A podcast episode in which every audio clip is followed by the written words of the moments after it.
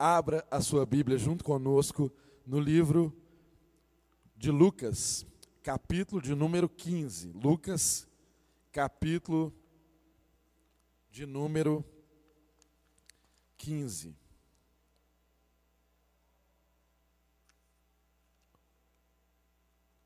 Lucas, capítulo 15, nós vamos meditar na palavra do Senhor, nesse texto maravilhoso aqui de Lucas, capítulo 15.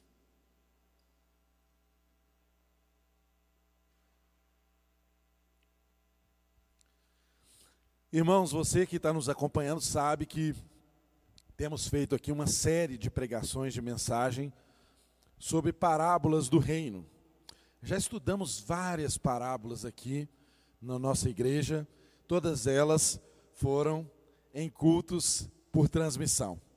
Apenas essa de hoje é que nós estamos tendo a oportunidade de, além de transmitir, também ter vocês presentes aqui. Então, acompanhe conosco. Você que está em casa também abra sua Bíblia e vamos fazer a leitura de Lucas, capítulo 15, do verso 11 até o verso de número 32. Lucas capítulo 15, do verso 11 até o verso de número 32. Eu já peço aos irmãos aí um pouco de paciência comigo, porque a iluminação aqui está um pouquinho baixa e eu uso óculos, então às vezes pode gerar alguma dificuldade aqui. Que o Senhor nos dê graça para acompanharmos aqui. Leia comigo, Lucas capítulo 11, a partir do verso de número, capítulo 15, a partir do verso de número 11. Está escrito aí. Jesus continuou: Um homem tinha dois filhos. O mais novo disse ao pai: Pai, quero minha parte da herança. Assim, ele repartiu sua propriedade entre eles. Não muito tempo depois, o filho mais novo reuniu tudo o que tinha e foi para uma região distante. E lá desperdiçou seus bens, vivendo irresponsavelmente. Depois de ter gasto tudo, houve uma grande fome em toda aquela região. E ele começou a passar necessidade. Por isso, foi empregar-se com um dos cidadãos daquela região, que o mandou para o seu campo a fim de cuidar dos porcos. Ele desejava encher o estômago com as vagens de alfarrobeira que os porcos comiam, mas ninguém lhe dava nada. Verso 17. Caindo em si, ele disse: Quantos empregados de meu pai têm comida de sobra e eu aqui morrendo de fome? Eu me porei a caminho e voltarei para o meu pai e lhe direi: Pai, pequei contra o céu e contra ti. Não sou mais digno de ser chamado teu filho. Trata-me como um dos teus empregados. A seguir, levantou-se e foi para o seu pai. Estando ainda longe, o seu pai o viu e, cheio de compaixão, correu para o seu filho e o abraçou e o beijou. O filho lhe disse: Pai, eu pequei contra o céu e contra ti, eu não sou digno de ser chamado teu filho. Mas o pai disse aos seus servos: Depressa, depressa, tragam melhor roupa e vistam nele, coloquem um anel em seu dedo e calçados em seus pés Tragam um novilho gordo e matem-no. Vamos fazer uma festa e nos alegrarmos, pois este meu filho estava morto e voltou à vida. Estava perdido e foi achado. E começaram a festejar o seu regresso. Verso 25.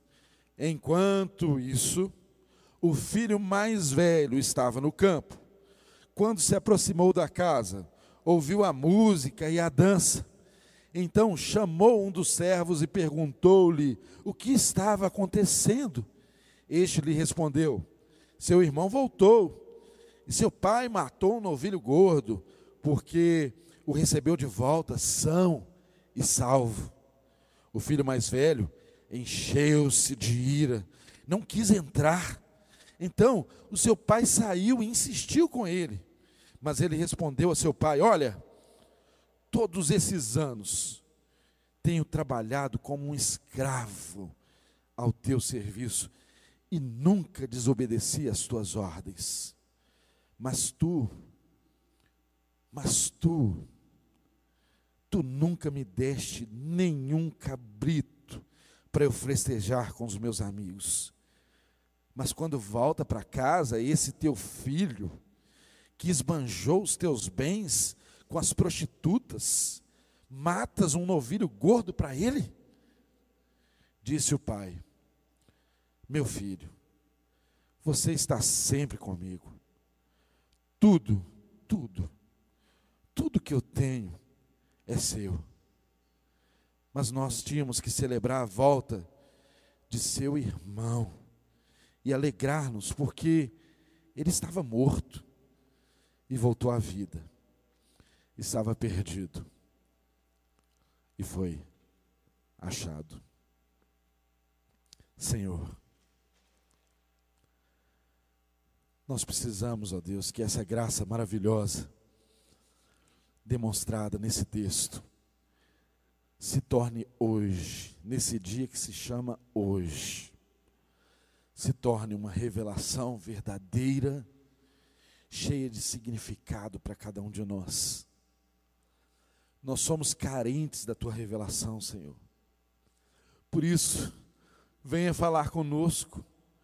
Use, Deus, essa mensagem, use esse texto, use o pregador. Ó oh, Espírito de Deus, unja quem fala, unja quem ouve, para que a tua palavra possa alcançar em nós os lugares que ela deva alcançar e promover em nossas vidas as transformações que são necessárias que são indispensáveis para compreendermos o teu reino. Porque tu és Pai. E temos uma tão grande dificuldade de te ver como Pai.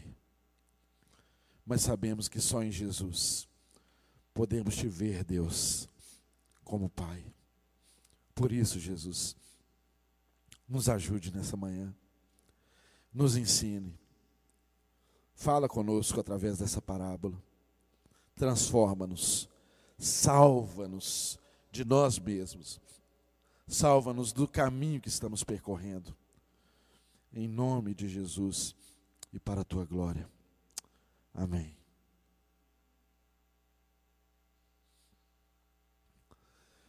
Aleluia. Quem aqui nunca ouviu essa parábola? Pessoal de casa, ninguém levantou a mão aqui. Todos, a maioria de nós cristãos, já ouvimos, já meditamos, já conhecemos essa parábola. E eu quero começar advertindo a você sobre uma coisa. Às vezes, por, nos depararmos com textos que nós já conhecemos, que nós já ouvimos, nós temos a sensação de que a gente não precisa ouvir mais. Ah, eu já conheço essa história.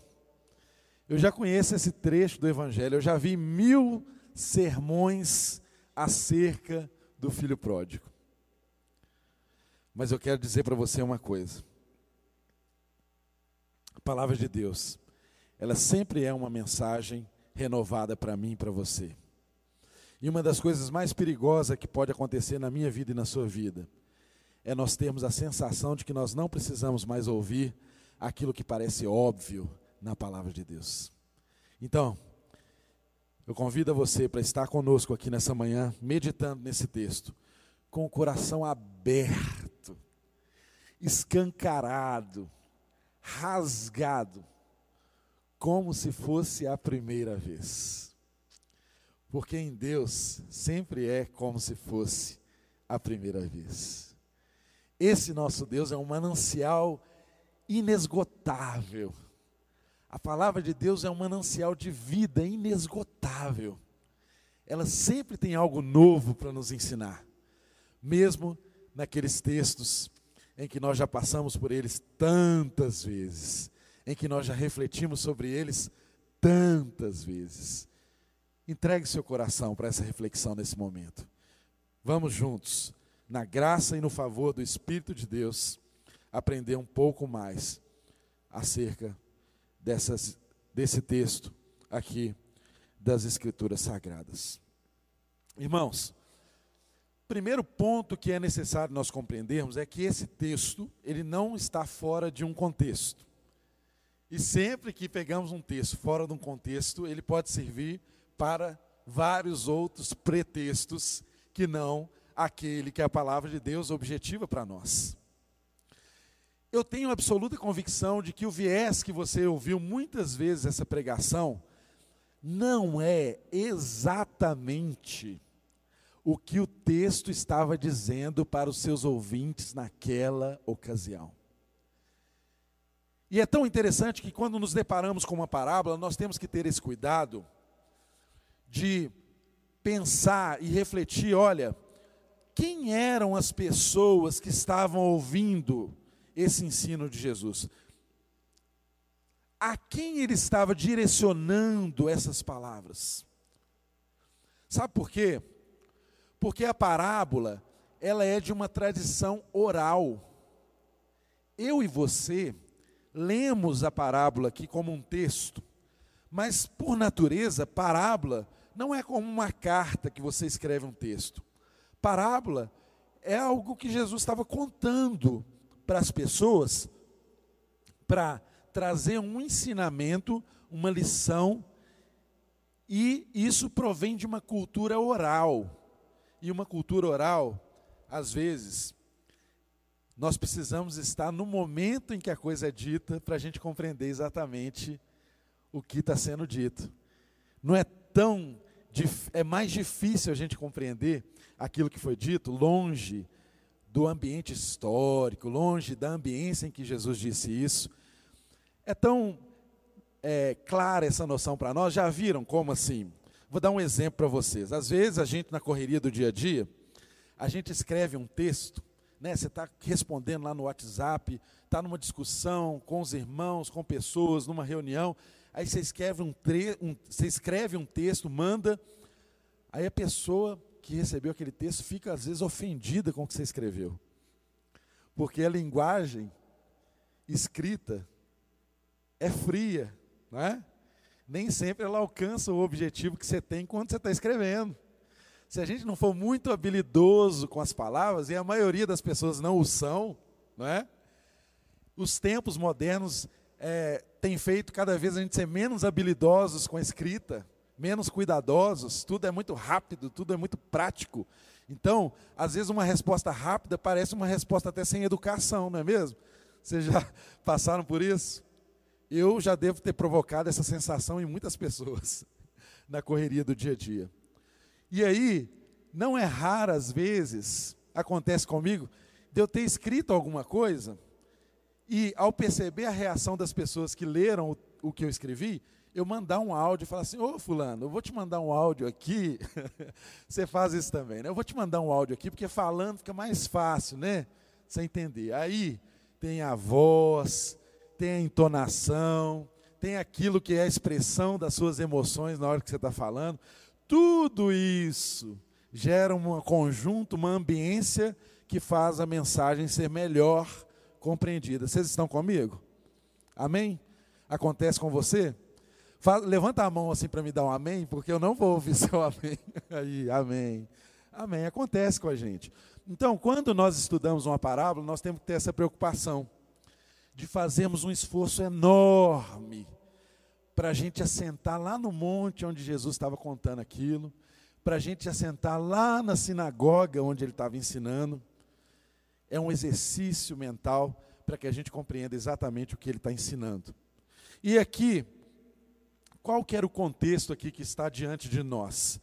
Essa parábola do filho pródigo, ela está dentro de uma sequência de parábolas que você vê a partir do capítulo primeiro, do verso primeiro aí do capítulo 15 de Lucas. Ele começa falando da parábola da ovelha perdida, no verso primeiro do capítulo 15, Quando está no verso número 8, ele fala da parábola da moeda perdida. Quando vai para o capítulo 15, verso 11, ele começa então a falar do filho perdido. Então, ele está falando de três coisas perdidas aqui. E não é de bom tom nós falarmos do filho perdido sem você compreender qual que era a ambiência do ensino de Jesus. E aí, para isso, nós precisamos voltar um pouquinho ao primeiro versículo do capítulo 15, que está escrito lá: olha, todos os publicanos e pecadores estavam se reunindo para ouvi-lo, mas os fariseus e mestres da lei o criticavam. Este homem recebe pecadores e come com eles. Então perceba, essa é a ambiência dessas três parábolas e mais especificamente da que estamos estudando aqui hoje, que é a do chamado filho pródigo. Jesus está ensinando para um tipo de gente que os fariseus não acham que sejam dignos de aprender do mestre. E é tão interessante porque Jesus, você olha para as escrituras, você vê que Jesus batia muito nos mestres da lei e nos fariseus. Ele batia pesado ele criticava muito o comportamento farisaico. E eu e você, às vezes, estudando a Bíblia e vendo tantas passagens em que Jesus critica os fariseus, nós nos esquecemos de uma coisa. Dos grupos que existiam ali naquela época, dos partidários, dos partidos que, que ensinavam ali naquela ocasião, entre os fariseus, muitos, muitos se identificavam demais com Jesus, com o ensino de Jesus. Pasmem, mas há alguns historiadores que dizem que Jesus, de alguma forma, até promoveu uma cisão no meio do partido dos fariseus, porque muitos fariseus importantes, influentes, é, criam que Jesus realmente era o Messias e acreditavam que Jesus não era meramente um profeta ou meramente um mestre, um rabi, alguém que ensina. Criam que ele era o Messias. Nós vemos isso em José de Arimateia, nós vemos isso em Nicodemos, homens importantes que conheciam as escrituras, eram imersos no farisaísmo e ainda assim admiravam Jesus. Então havia entre os fariseus uma grande admiração por Jesus. Não esqueçam desse fato, porque isso é muito importante para a gente entender o que o texto está nos ensinando. Os fariseus, muitos deles admiravam demais Jesus. E por incrível que pareça, você pode ficar meio pasmo com o que eu vou dizer, Jesus tinha muitas identificações com os fariseus. Jesus, ele se identificava com os fariseus porque ele não cria apenas no Pentateuco, ele cria nos escritos proféticos. Jesus, é, ele cria na ressurreição após a morte. Você sabia que os saduceus que cuidavam das coisas do templo naquela época, os saduceus, outro partido, eles não criam na ressurreição.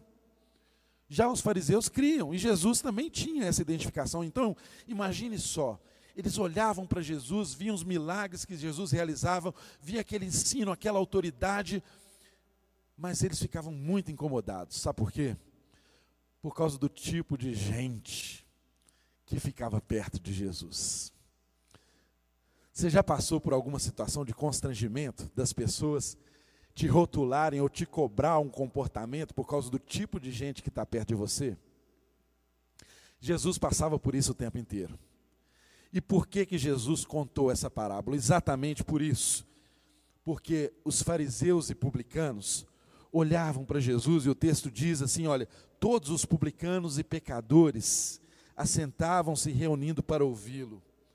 Então, Jesus atraía um tipo de gente que os fariseus da época, ou que talvez os crentes de hoje, não gostam muito de conviver. E aí traz uma reflexão importante para nós, Será que se Jesus hoje estivesse no nosso meio, ele andaria com gente do tipo da gente? Sabe por quê, irmãos, que eu trago essa reflexão? Porque a palavra diz que Jesus se assentava com publicanos e com pecadores, duas categorias de gente abominável aos olhos de qualquer bom judeu. Quem eram os publicanos? Os publicanos eram os traidores. Os publicanos eram cobradores de impostos. Mas eles não cobravam só os impostos que Roma impunha sobre o povo de Israel. Cobrança de imposto era uma imposição da escravidão romana. Os romanos eram tão inteligentes que eles escravizavam os povos e não interferiam na cultura dos povos, mas extraíam toda a riqueza daqueles povos e tributavam a riqueza daqueles povos. As primeiras linhas até do direito tributário você estuda com os romanos. Eles tinham essa habilidade. E o que, que os romanos faziam? Eles elegiam pessoas do próprio povo para cobrar os impostos para eles. Ninguém melhor do que o povo deles para ser o nosso cobrador de impostos. Os romanos fizeram isso e os publicanos cobravam impostos, mas eles não faziam isso de uma forma justa. Eles se enriqueciam às custas do trabalho, da pobreza, que o povo empobrecia por causa da cobrança de impostos. Os publicanos, eles cobravam mais do que era devido, eles extorquiam, eles agiam corruptamente. Então pensa nesse tipo de gente. Esses eram os publicanos. Será que ao pensar sobre isso, eu e você não damos um pouco de razão para os fariseus? Será que se eu e você estivéssemos naquela ocasião ali, a gente ia falar assim: Jesus, como assim, Jesus? Nós temos muito mais identificação do que esse povinho aí que senta com o Senhor. Como é que o Senhor, sendo alguém que traz uma revelação de Deus, senta com esse tipo de gente? Os publicanos seriam como se fosse hoje aqueles que são pegos pela lava-jato. Servidores públicos corruptos, corruptos e corruptores. Imagina só você perceber Jesus dando mais atenção para esses negros que roubam o país, que assola a nossa sociedade. Alguns deles estão presos e outros não, e de repente você vê que Jesus anda mais com esse tipo de gente do que gente honesta, íntegra, correta, como eu e você. Assim era o dilema que esse povo vivia. E o texto diz que não apenas os publicanos, que o texto diz assim, olha, se reunindo com publicanos e pecadores. Quando especifica pecadores, ele está dizendo uma outra categoria de gente, porque Jesus andava com prostitutas, com mulheres de má fama, com homens que eram beberrões, comilões, gente que fazia farra, que fazia tudo que os fariseus condenavam. E por outro lado, irmãos, os fariseus eram a referência do que era ser um bom cidadão, do que era ser um cumpridor dos seus deveres. Então eles olhavam e falavam assim: não, é muito incoerente isso. Como que esse homem, sendo mestre da parte de Deus, pode andar com esse tipo de gente? Como que pode ser isso? Jesus, você tem que ser do nosso partido, Jesus. Jesus, o senhor tem que andar com gente como a gente. Vem para cá para o nosso partido, some força conosco. Olha, nós já nos identificamos em tantas coisas. O senhor crê na ressurreição, o senhor ensina na ressurreição, nós também. O senhor crê em Moisés, na lei, nos profetas, nós também. Seja do nosso partido, Jesus. Então, queridos, Jesus ensina essas três parábolas, basicamente, para responder aos fariseus por que ele não andava com gente da categoria deles. Essas três parábolas aqui, Jesus escreve para responder isso aos fariseus. As três compõem uma só resposta aos fariseus. E rapidamente, o que, que nós percebemos aqui? Na primeira parábola da ovelha perdida, eu não vou ler o texto, você conhece esse texto. A gente vê aqui Jesus colocando que, contando para ele nessa primeira parábola, que um determinado pastor tinha 100 ovelhas no campo e, e de repente uma ovelha foge, desgarra do rebanho e ele deixa 99 ovelhas e vai atrás da ovelha perdida. Irmãos, quem faria isso? Qual pastor faria isso? Nenhum. Porque elas não estavam num lugar seguro, num aprisco, elas estavam no campo. O risco dele sair em busca da ovelha perdida e perder as 99 era óbvio. Então, dentro da obviedade, da lógica humana, da lógica farisaica, é óbvio que não sairia para buscar a ovelha perdida e deixar 99. Sem contar que os pastores de ovelhas eram mal afamados naquela ocasião. Então, já falar uma parábola, incluindo pastores, para fariseus ali, já, eles já ficavam com o pé atrás. Mas Jesus disse que, aqui nesse texto, que ao chegar, ele, ele é, no verso, no capítulo 15, é, verso de número 5, está escrito aqui: quando a encontra, coloca alegremente nos ombros, vai para casa. Ao chegar, reúne seus amigos vizinhos e diz: Alegrem-se comigo, pois encontrei a minha ovelha perdida. Eu lhes digo que, da mesma forma, haverá mais alegria no céu por um pecador que se arrepende do que por 99 justos que não precisam de arrependimento. Quando Jesus conta essa parábola, imagine você sendo um fariseu sentado ali e ouvindo Jesus falar. A carapuça serviu. Será que você é a ovelha que foi desgarrada ou você é os 99? Os fariseus entenderam o recado. Eles entenderam perfeitamente que a ovelha desgarrada era exatamente os publicanos e os pecadores e que Jesus estava disposto a sofrer o máximo dos riscos e das consequências para buscar um pecador que se arrepende. Ele prefere isso do que 99 que se acham justos demais. E às vezes essa é a minha condição e a sua. O arrependimento não está na nossa vida e por isso nós não somos pessoas atraentes à companhia e ao socorro de Deus. Porque Deus socorre a quem precisa de salvação. É só um miserável que não consegue resolver o problema por sua conta, que tem a condição de em algum momento levantar as mãos e falar assim: Senhor, pegue nas minhas mãos e me tire desse lugar que eu estou, porque eu não consigo. Salva-me, Deus. Isso sim é irresistível para Deus. Ele continua ensinando a mesma coisa com a parábola da dracma perdida, mas agora ele fala de uma mulher que, possuindo dez dracmas, ela perde uma delas, ela acende a candeia, varre a casa, procura atentamente, e quando ela encontra, ela chama suas vizinhas e fala: Olha, vamos nos alegrar, porque eu achei a dracma perdida. Eu lhes digo, da mesma forma, alegria, há alegria na presença dos anjos de Deus por um pecador que se arrepende. Já viram mulher procurando aquilo que elas precisam encontrar? Está saindo de casa, quer usar aquele colar e ficava sempre no mesmo lugar. Por que, que sumiu dali, gente? Ela revira a casa. Ela não sai enquanto não encontrar aquilo que ela pretende. A dracma perdida aqui possivelmente era parte de um dote de um casamento. Então, era parte valiosa para aquela mulher, mas um dracma valia pouco, dez dracmas quase nada. Era inexpressivo para um fariseu que estava ouvindo aquilo, porque ele tinha uma situação financeira muito diferente da dessa mulher.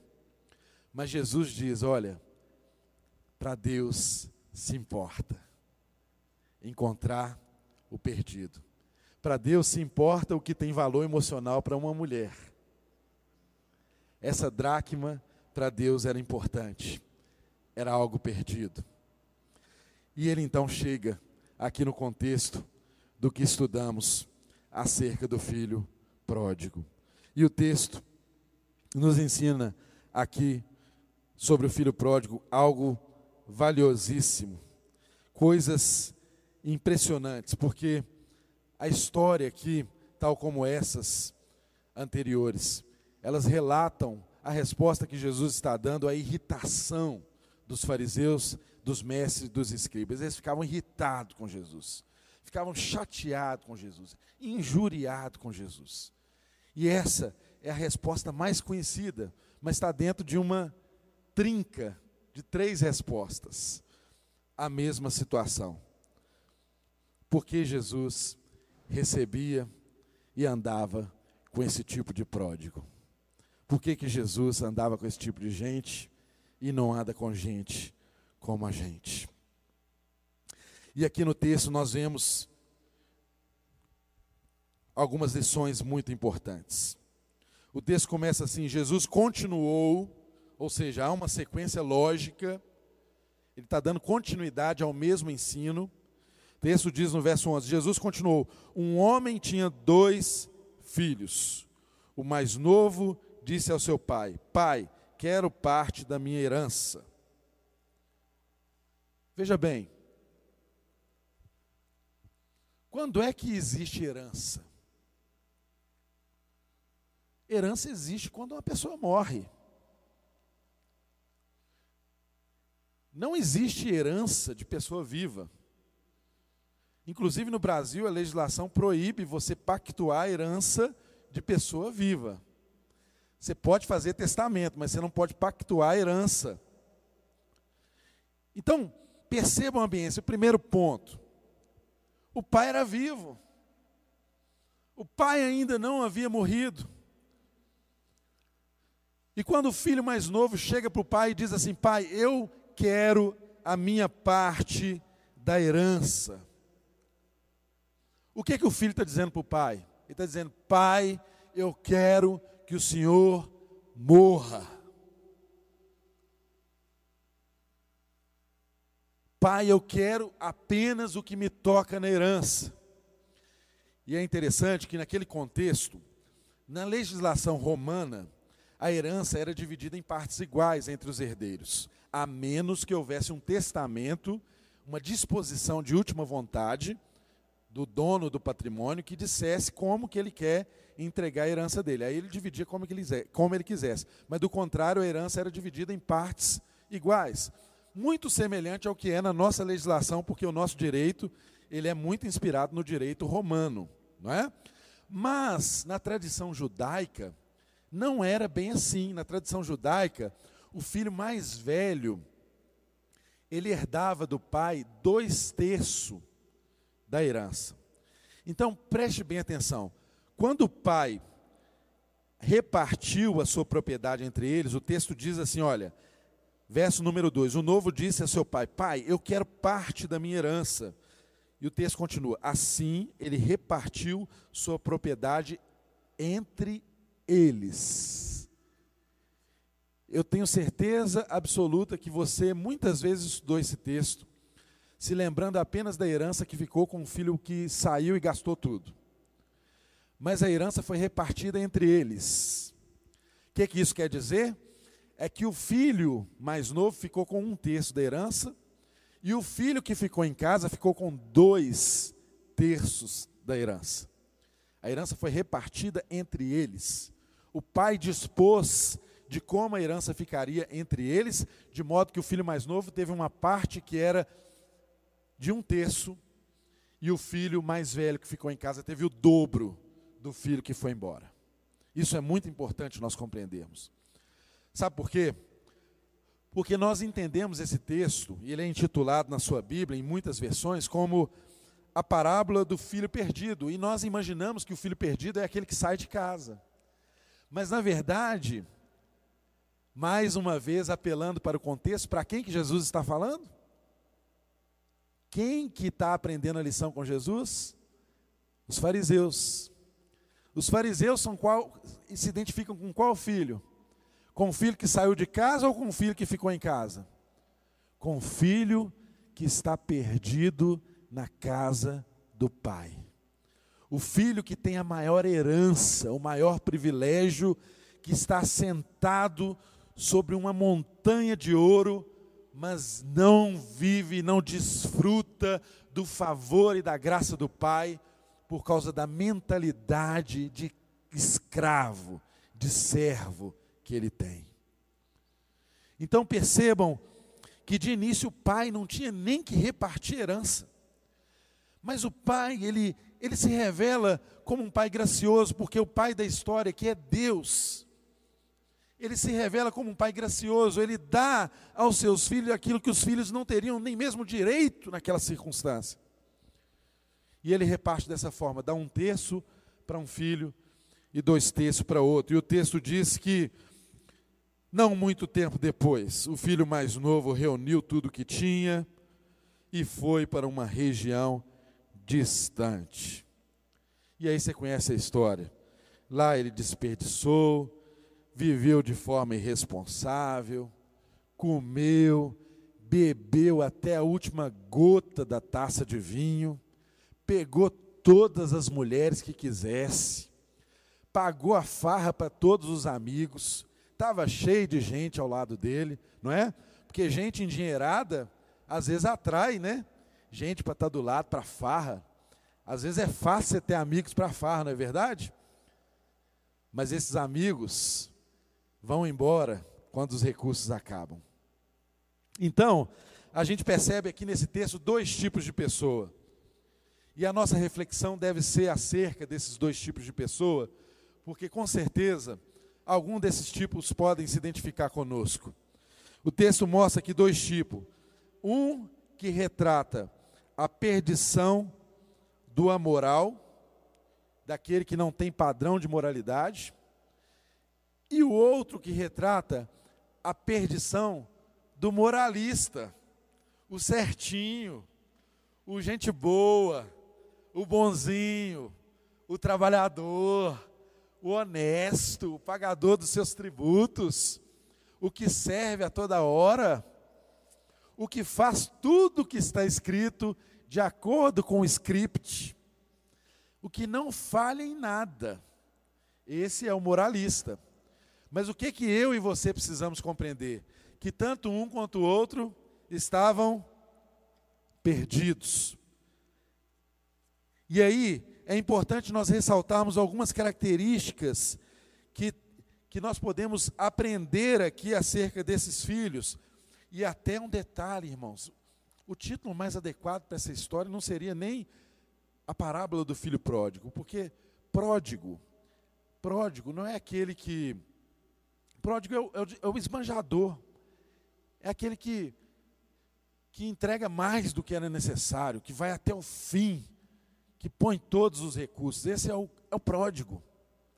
Inclusive, na nossa legislação, existe também uma possibilidade de você interditar uma pessoa que é pródiga né? Quando ela gasta até o ponto dela não ter a condição de se manter por uma questão mental, por um problema de saúde comprovado, né?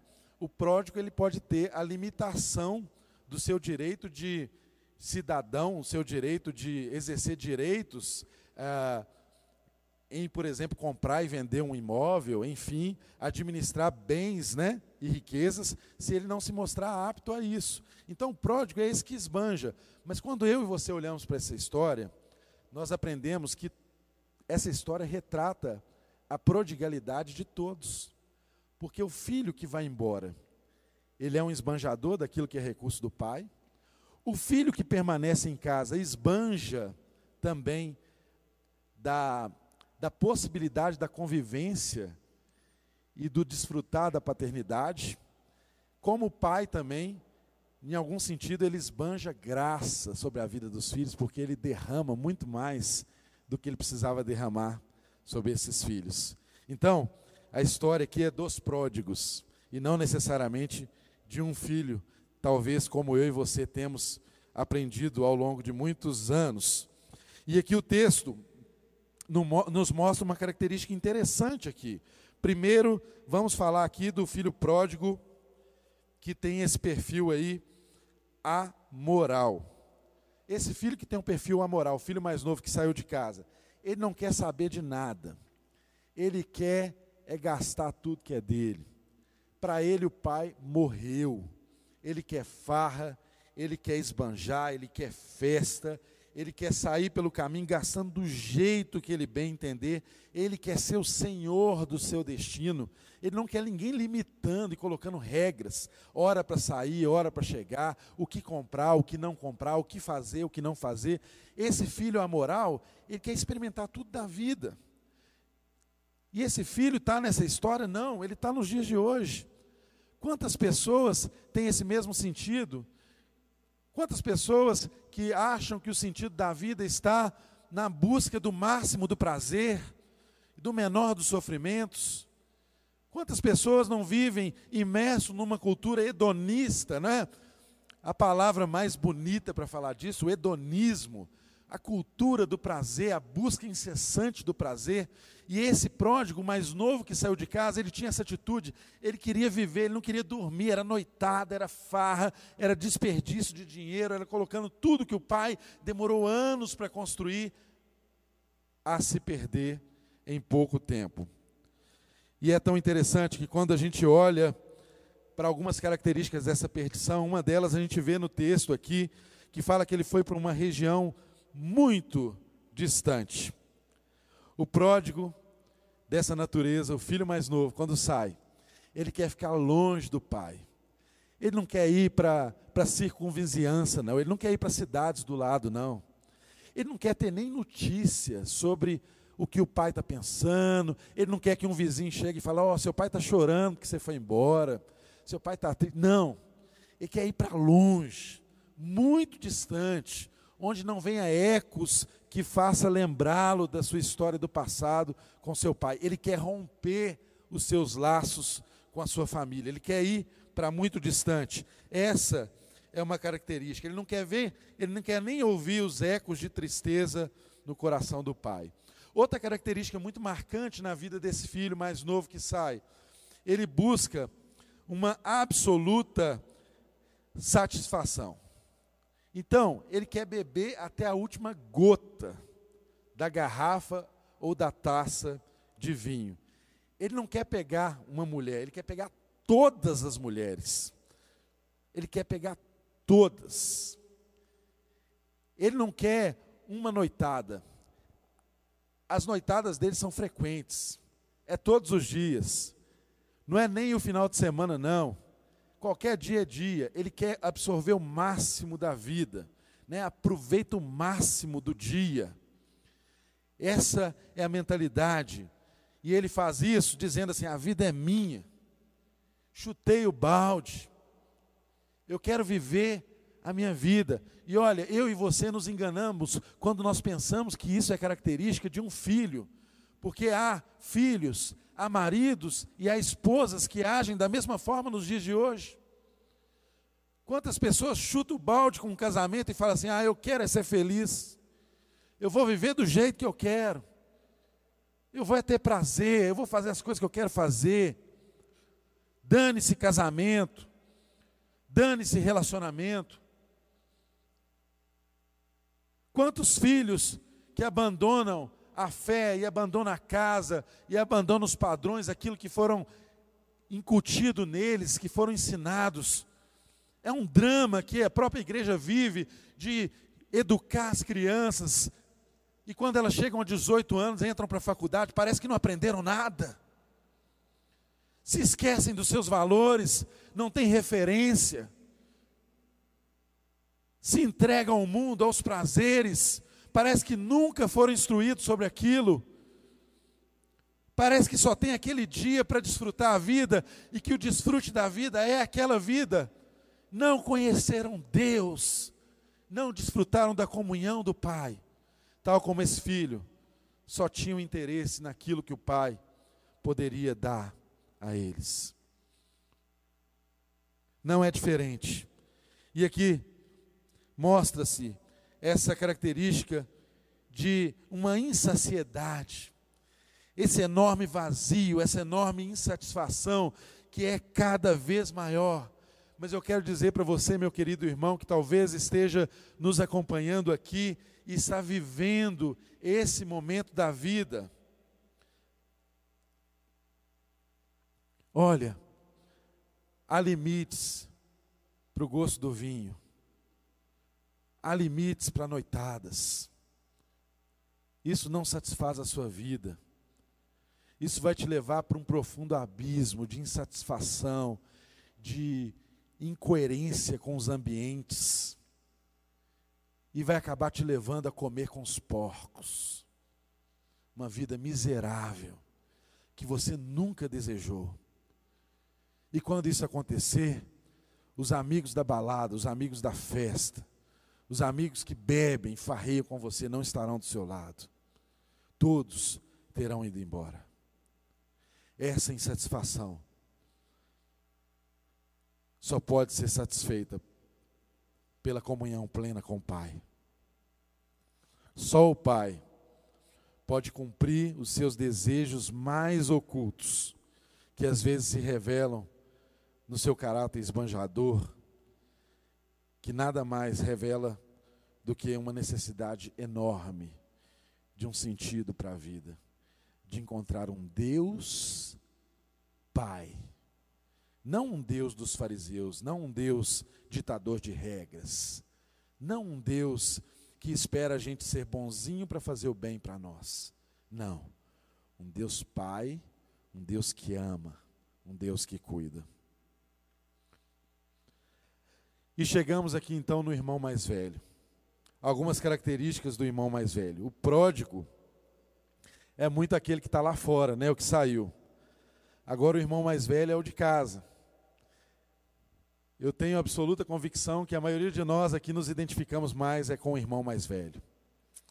E Jesus estava contando essa parábola e conversando, ensinando aqui, era para os irmãos mais velhos. Eu sei que muitas vezes você estudou esse texto e se deliciou e se deleitou no fato de que Deus é muito bom, que Deus é muito amoroso, que Deus recebe de volta o filho perdido, o filho que está salvo. Eu sei, mas o foco aqui, o ensino de Jesus aqui está focado em chamar o filho mais velho para festejar em chamar o filho mais velho para a comunhão.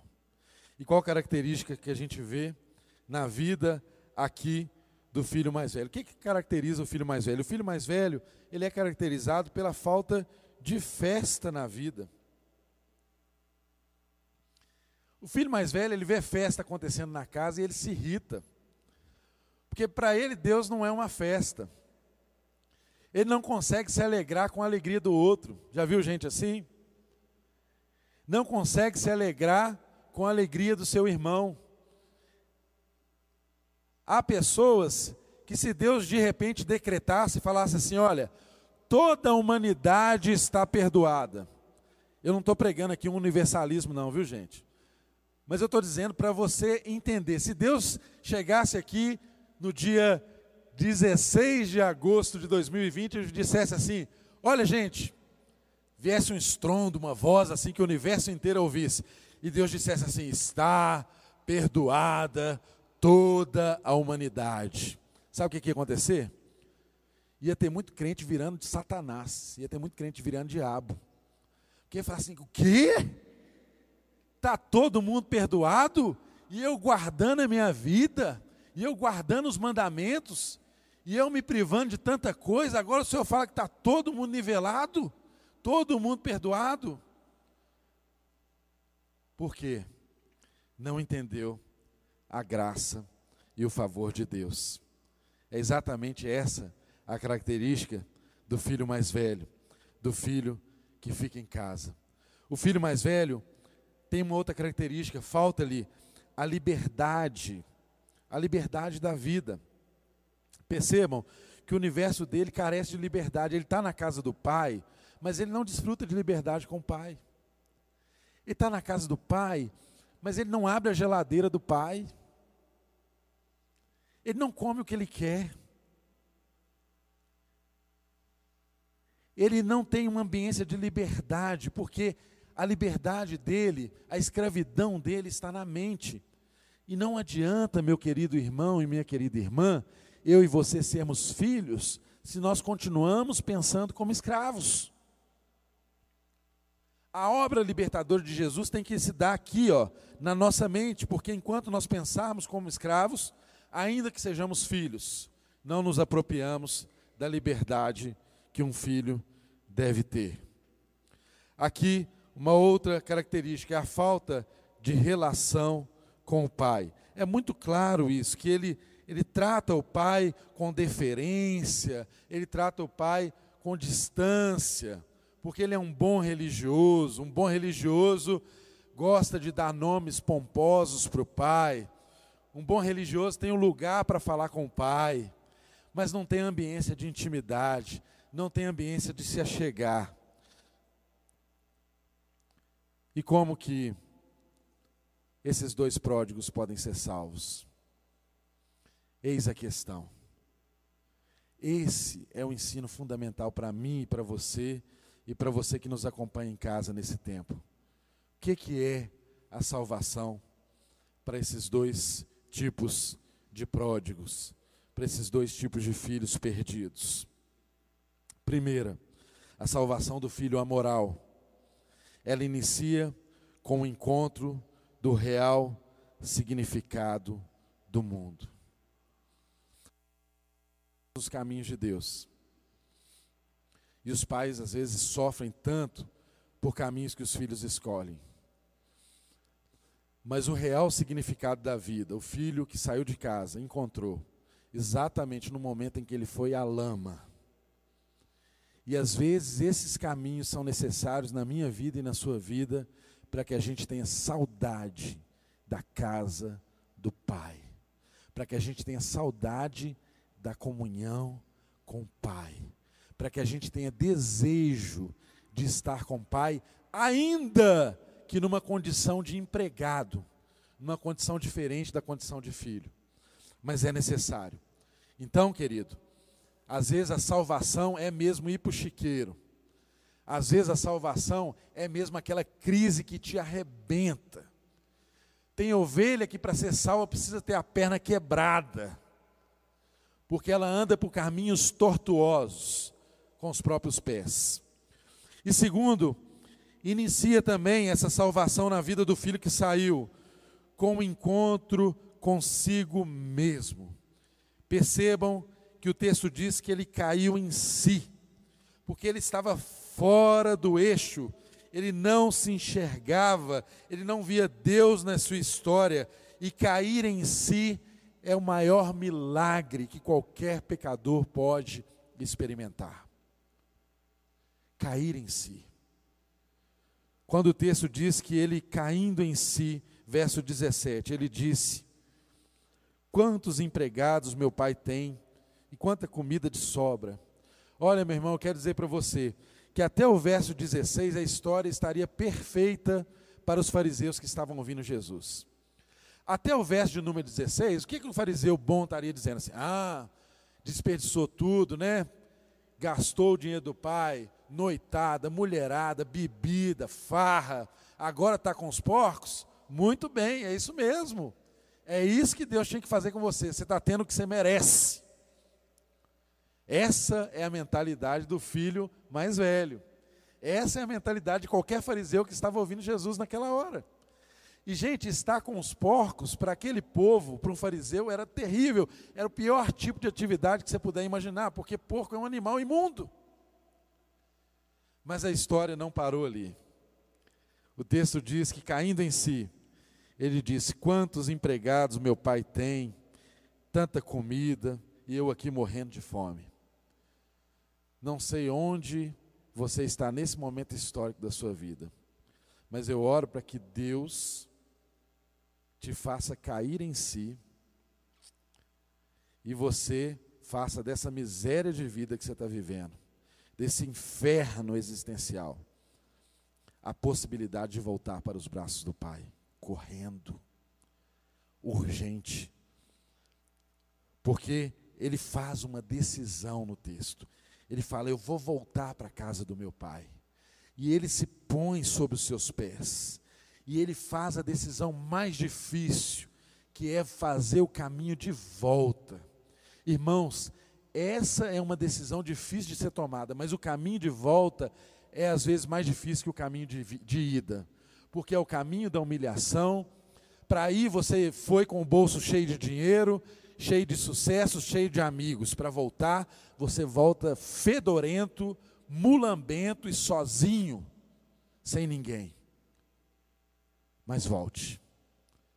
Volte, porque o Pai te espera. Volte, porque o Pai te espera. E é tão difícil às vezes a gente voltar, porque a gente imagina assim: eu vou voltar, eu não mereço o Pai que eu tenho. Aí a gente volta com aquele discurso ensaiado, aquele discurso ensaiado para que Deus veja algo em nós, para nós merecermos ainda a graça dele, e fala assim: Pai, eu volto, mas eu volto como um empregado, porque eu não mereço mais ser filho. Me aceite pelo menos como empregado, eu vou dar duro, eu vou suar a camisa e vou ganhar o meu pão. Percebe a mentalidade de mérito? Ele ainda queria que no esforço dele, ele ganhasse o pão, porque quando ele voltou, essa era a mentalidade dele. Agora, qual que é a salvação aqui para o filho moralista? O texto diz aqui, antes disso, antes de falarmos do filho moralista, para a gente encerrar, o texto diz que, caindo em si, o verso 17, ele falou, né, lembrou da casa do pai. Eu me porei a caminho e voltarei para o meu pai e lhe direi: Pai, pequei contra o céu e contra ti. Não sou digno de ser chamado seu filho. Trata-me como um dos seus empregados. A seguir levantou, foi-se para seu pai. Agora, olha que interessante que o texto diz, verso 20: Estando ainda longe, estando ainda longe, o seu pai o viu e, cheio de compaixão, correu para o seu filho, o abraçou e o beijou. Querido irmão, de longe um pai conhece o filho. O texto não está dizendo que o filho viu o pai. O filho ainda estava longe. E o pai, eu posso imaginar da janela ali, avistou o filho lá longe. E você já viu que o filho puxa uns trejeitos assim do pai, que não tem jeito? Às vezes ele anda meio torto, igual o pai, não é? Eu, graças a Deus, os meus dois têm um jeitinho meu, que era muito aparente que os dois meus lá parecem que não puxaram. Eu era cambota, e até hoje eu sou meio cambota. Como eu estou mais fortinho, às vezes essa, essa, esse cambota fica meio disfarçado. Mas a gente vê no filho, você olha o filho, você, às vezes você não conhece, né? A gente está aqui na igreja, você não conhece um adolescente que está entrando, mas você vê o jeito da, do menino entrando, você fala assim, ó, aquele ali é filho do Rafa. Olha lá, o jeito de estar tá andando é, é o jeito do pai. Não é assim? Pai conhece o filho, às vezes pelo jeito de andar. E o pai de longe avistou o filho. E quando o pai avistou o filho, o que, que ele fez? Ele se atirou, cheio de compaixão, correu para o seu filho, o abraçou e o beijou. Querido irmão, a iniciativa sempre é do Pai. Nunca é nossa, nunca somos nós. Sempre é o Pai que vem em nosso encontro. Não é o nosso esforço. Você pode pensar que o caminho está difícil, um caminho de volta, um caminho triste, doloroso, mas quem te recebe é o Pai. E o texto continua nos ensinando aqui sobre o filho mais velho, algumas lições aqui para a gente encerrar. Primeiro, o filho mais velho vira e fala assim: Esse é o teu filho. E o pai diz: Não, esse é o teu irmão. Olha a mentalidade do filho mais velho. Ele não via no irmão dele um irmão. Ele não via nem no pai um pai, porque ele vira para o pai, olha o diálogo dele com o pai aqui, o jeito que ele fala com o pai.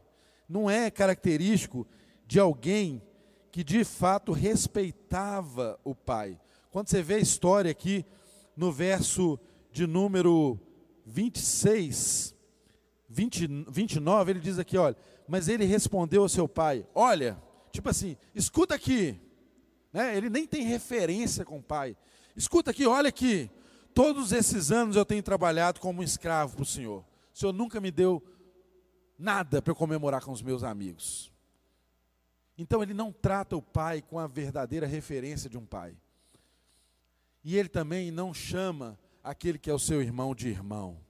Essa é uma característica do filho perdido, filho mais velho perdido. E a salvação dos irmãos mais velhos, ela só começa quando você e eu começamos a chamar de irmão quem Deus chama de filho. Compreenda que essa é a minha salvação e a sua salvação. Quando eu e você começamos a chamar de irmão quem Deus chama de filho. Quem atribui a filiação é Deus. Se Deus chama uma prostituta de filha, não caia na besteira de não considerá-la irmã. Se Deus chama um publicano de filho, não caia na besteira de não considerá-lo irmão. Isso é um abismo para a sua vida. E o segundo ponto, só há salvação quando sabe que o pai é um paizão e não um patrão. O irmão mais velho é esse, que não vê no pai um paizão. O irmão mais velho é esse que vê no pai um patrão. Ele foi privado sempre da relação com o pai. Ele sempre desperdiçou não os bens materiais, mas desperdiçou a comunhão, desperdiçou o afeto, desperdiçou a presença. Quantos de nós não vivemos assim? Quantos de nós não andamos assim, perdidos na casa do Pai?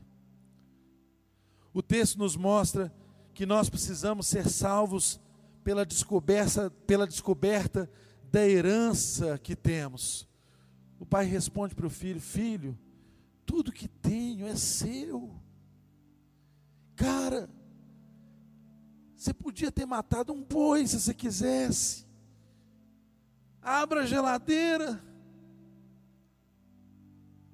Come o que tem lá é queijo, é doce, é açaí que você gosta, vai lá, filho, come, é seu. Você quer comer um frango caipira, dá ordem aos empregados, eles matam e faz para você. Sempre foi assim porque você não desfrutava. Tudo é seu. Tudo é seu. Entra para casa, meu filho. Vem festejar porque seu irmão estava morto, estava perdido e foi encontrado, estava morto e reviveu.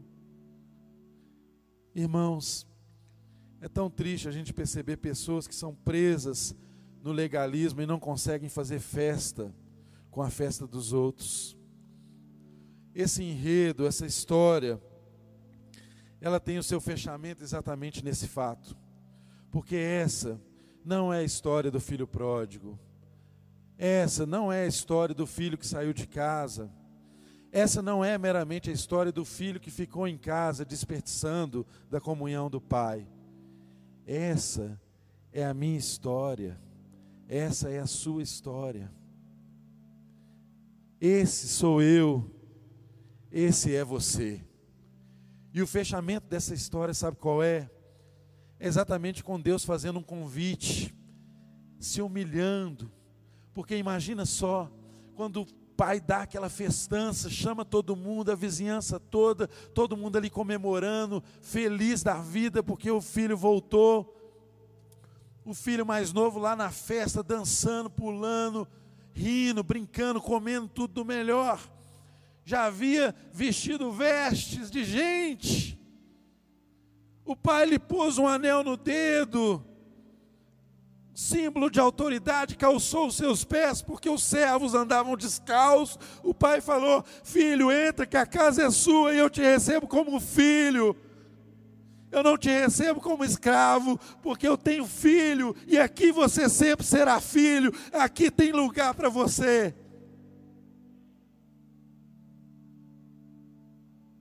Coma, beba, desfrute. Mas qual foi o drama do pai? Não foi com o filho mais novo que recebeu a graça, mas foi com o filho mais velho que ficou ali resistente. Ele não quis entrar na casa. Quantas vezes eu e você somos como os filhos mais velhos, não entramos na comunhão, não nos alegramos com a alegria dos outros. Quantas vezes eu e você fazemos o pai passar vergonha, porque o pai tem que pedir licença para os convidados. Ir lá publicamente resolver aquele problema. E o filho mais velho, como diz, eu não entro aí, eu não ponho o pé nessa casa, é uma injustiça isso. Ele faz o pai passar a maior vergonha da sua vida. Mas o pai, eu e você precisamos compreender isso.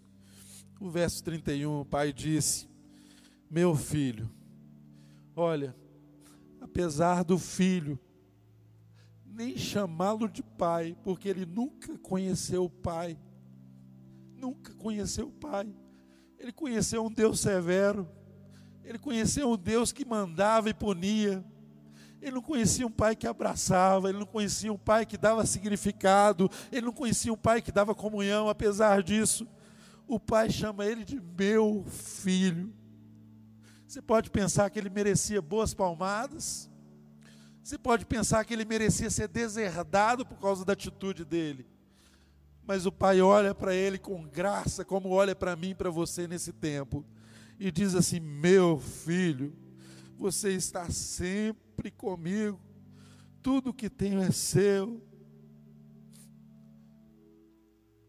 Mas nós tínhamos que celebrar a volta do seu irmão e se alegrar, porque ele estava morto e voltou à vida, estava perdido e foi achado. Eu quero que você se coloque de pé no seu lugar que está aqui conosco nessa manhã. Os elementos da ceia vão ser distribuídos nessa hora. E sabe por que, que eu e você ceiamos aqui hoje? É porque um dia nós fomos encontrados. É porque um dia tivemos lugar na casa do Pai. É porque um dia eu e você, ou como um filho mais novo, ou como um filho mais velho, desperdiçamos a comunhão com o Pai. E quando nós ceiamos, nós estamos exatamente lembrando daquilo que não pode ser esquecido. Jesus disse: Anunciai a minha morte até que eu venha. E o que Jesus ensinou para esses homens aqui não era meramente a história de um filho que voltou para casa,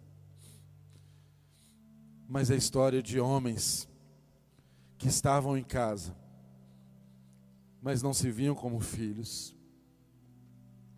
Essa é a maior comunhão que nós podemos desperdiçar na nossa vida, esse é o maior bem que eu e você podemos perder na vida. O fato de sermos filhos mas pensarmos como servos, como escravos, e não desfrutarmos da comunhão do Pai. Que nessa hora, essa consciência alcance as nossas mentes, os nossos corações.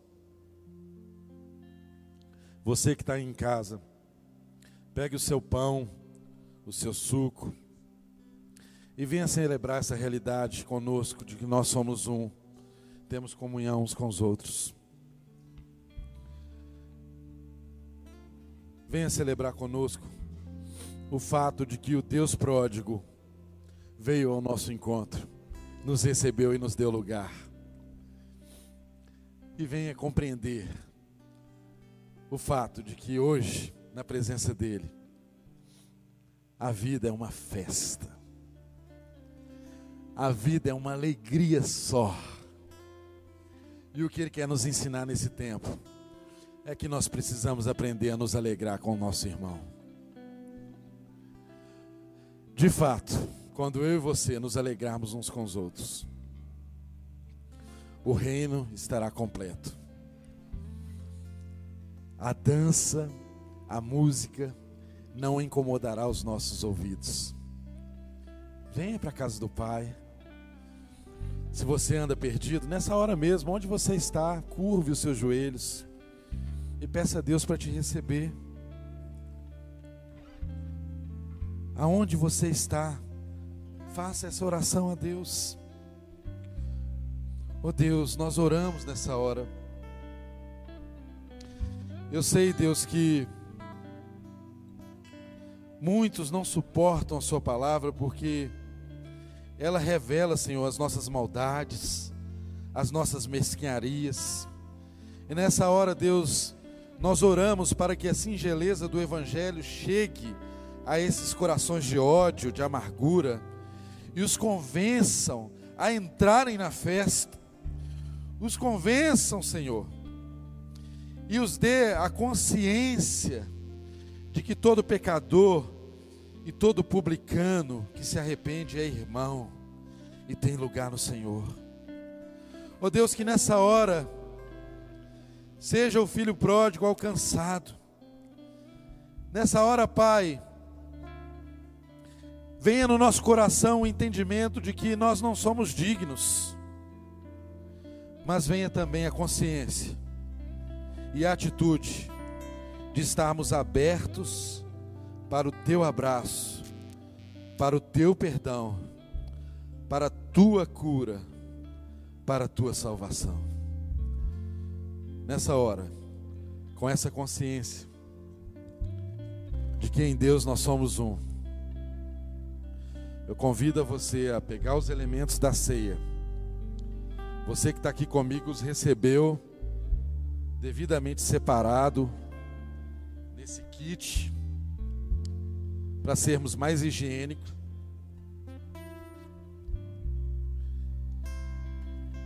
Eu vou abrir o meu aqui, eu vou precisar das duas mãos para isso.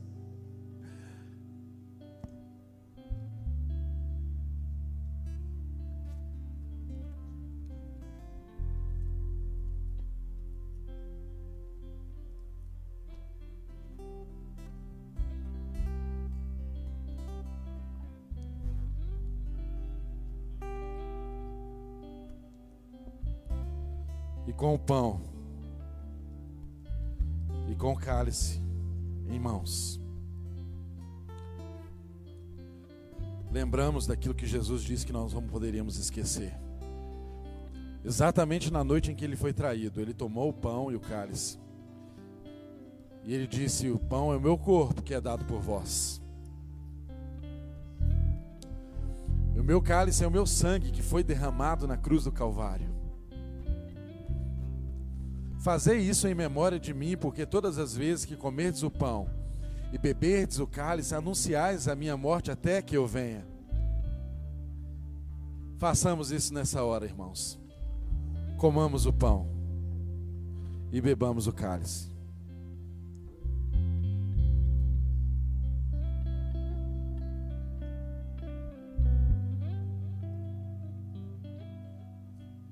Agradeça a Deus por tão grande favor.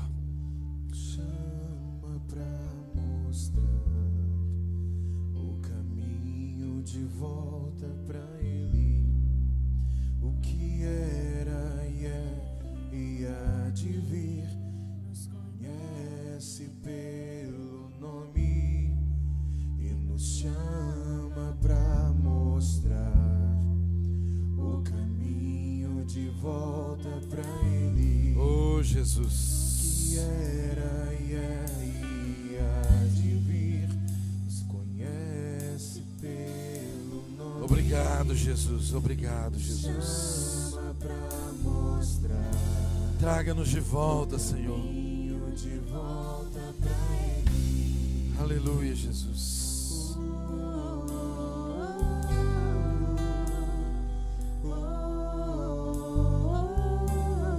Te agradecemos, Pai. Aleluia, Jesus. Aleluia. Te glorificamos por tão grande favor. Nós não merecíamos, Senhor. Aleluia.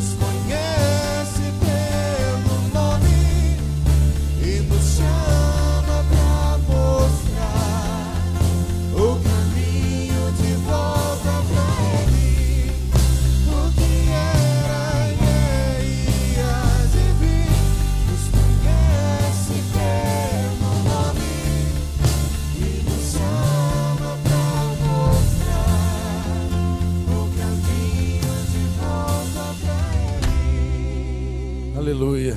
Que a graça de Deus, comunhão do Pai, as consolações do Espírito Santo, seja sobre a vida não apenas dessa igreja que se reúne aqui, mas toda a igreja na face da terra. Vá, meu irmão, debaixo da graça e da consciência de que em Deus você tem lugar. Aleluia. Que Deus te abençoe, que Deus te guarde. Até a próxima. Em nome de Jesus, Deus te abençoe. Vá com Deus. Mais uma vez, você que está em casa nos assistindo, ainda há tempo de você fazer sua inscrição e vir no nosso culto da noite. Corra lá, faça sua inscrição no nosso site lagoinhamineirão.com. Te esperamos, Deus abençoe.